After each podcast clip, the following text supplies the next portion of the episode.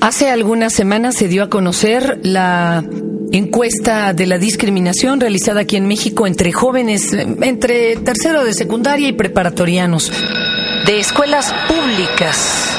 ¿eh? Lo aclaro, y esto tiene mucha importancia porque los resultados fueron aterradores. Se les preguntaba a los chicos, bueno, ¿y con quién no te gustaría compartir tu salón de clase o tu escuela? Bueno, el se- setenta y tantos por ciento decía no con alguien que tenga VIH, el sesenta y tantos no con alguien homosexual, y así, ¿no?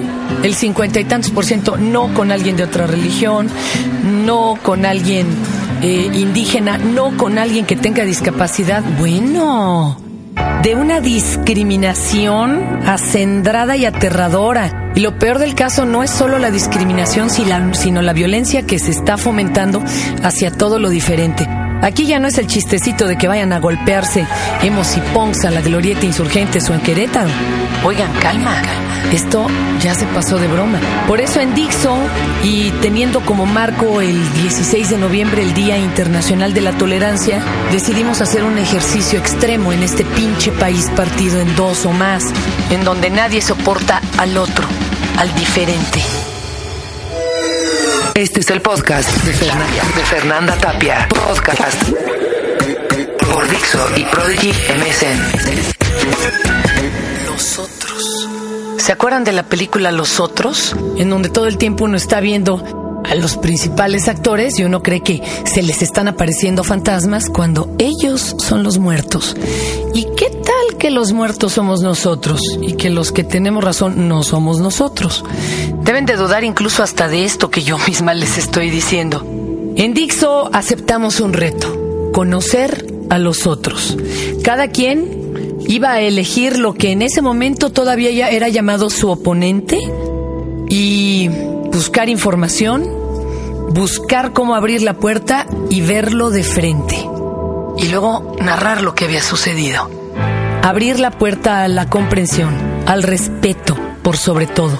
Yo casi no quisiera ni usar la palabra tolerancia, pero sí, esto es un ejercicio de tolerancia. Vamos a buscar en el diccionario tolerancia. R-S-T, espérenme, espérenme. Tolerancia. Acción y efecto de tolerar. Respeto a la libertad de los demás, a sus formas de pensar, de actuar o a sus opiniones políticas o religiosas. Ya de ahí vámonos poniendo de acuerdo, porque hay quien piensa que tolerar es yo tengo razón y te tolero porque soy bien chido. No, tolerancia implica respeto. Dice otra definición, capacidad de ciertas especies arbóreas para desarrollarse en condiciones de luminosidad reducida. Propiedad que posee el organismo de soportar sin sufrir por ello ciertos agentes físicos o químicos. Bueno, hoy vamos a hablar de todo este asunto. A ver, ¿de dónde viene? Y datos históricos del asunto de la intolerancia, la falta de respeto y todo lo demás. Fíjense que en 1836 el cirquero P.T. Barnum tuvo a bien exhibir durante una gira en Inglaterra a una mujer llamada Sarti Bartman, la Venus Hottentote. Esta tal Sarti no tenía nada de peculiar si no era la mujer barbuda ni la mujer tatuada, no. Lo único era su origen africano. Pero igual fue exhibida desnuda y enjaulada junto con el resto de los animales del circo de Barnum. Y no fue el único caso, he registrado oficialmente. En 1906, Ota Venga, un pigmeo congoleño, fue exhibido también en una jaula en el zoológico del Bronx, en Nueva York, siendo presentado literalmente como el eslabón perdido entre los humanos y los orangutanes. ¿Eh?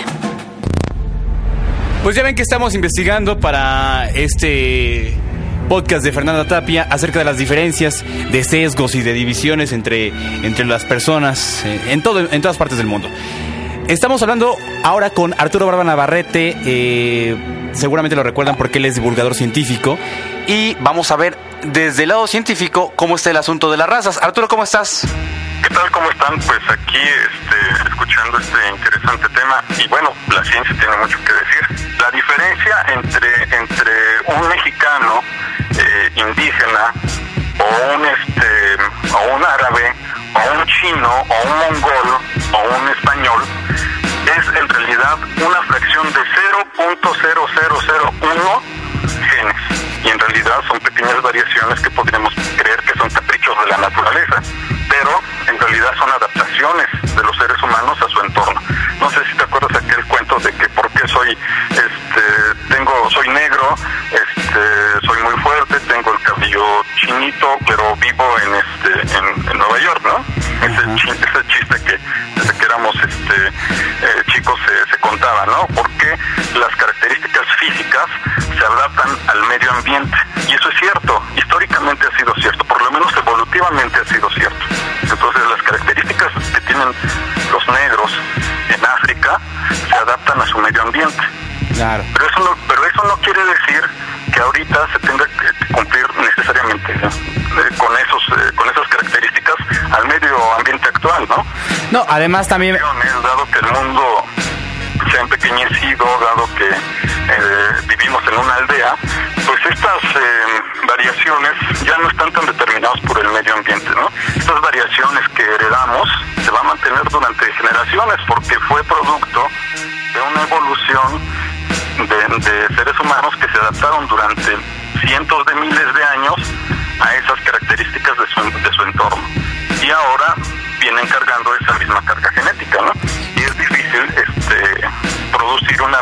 por lo menos en el corto plazo, ¿no? Y me voy a remitir a algunos textos que investigaron por ahí varios de nuestros reporteros en Dixo. Gracias a Uriel y Arturo. La discriminación y esclavitud contra los negros, contrario a las apariencias, no fue inventada por los europeos, como la ven, sino por los árabes alrededor del siglo XIV. Citando el texto de un bestiario de la época, dice, más allá de Egipto al sur, no hay civilización en el sentido propio del término. Solo hay humanos más cercanos a los animales que a los seres racionales. Habitan chozas y cavernas y se alimentan de hierbas y granos sin preparar. Con frecuencia se devoran entre sí. No pueden ser considerados humanos. Considerados humanos. En consecuencia, las naciones negras son por regla útiles como esclavos, pues los negros tienen poco de humanos, como se leía, ¿no?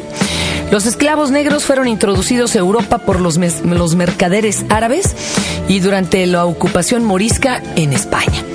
Entre 1550 y el 51 se realizó el debate de Valladolid, donde la iglesia buscó definir su posición con respecto a los indígenas de la recién descubierta América. Bueno, esto fue.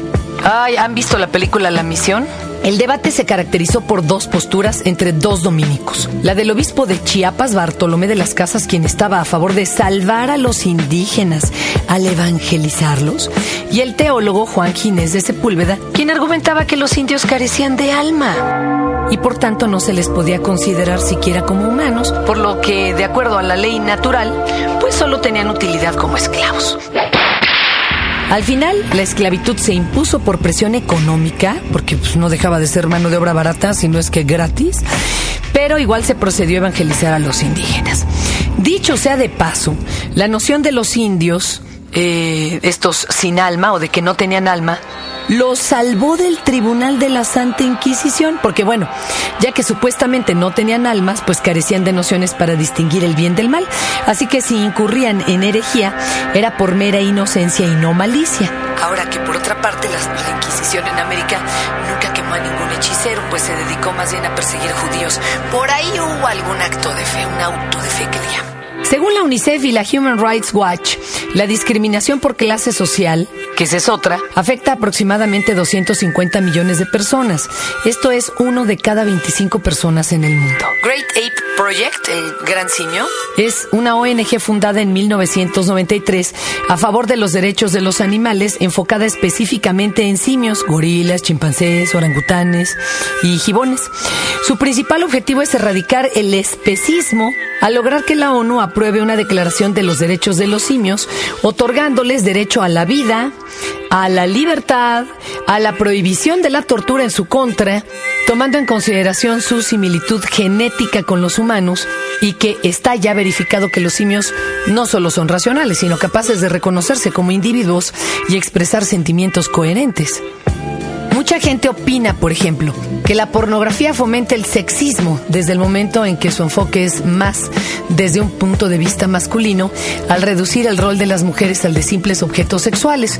Sin embargo, los intentos de activistas feministas como Alice Schauer de Alemania por crear pornografía más femenina han sido igualmente catalogados como sexistas, porque entonces objetificas el rol de los hombres.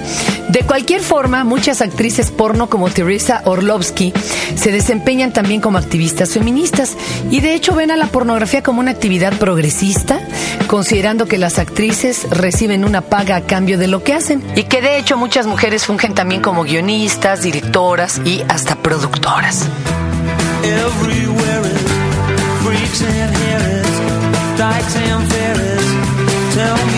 sanity.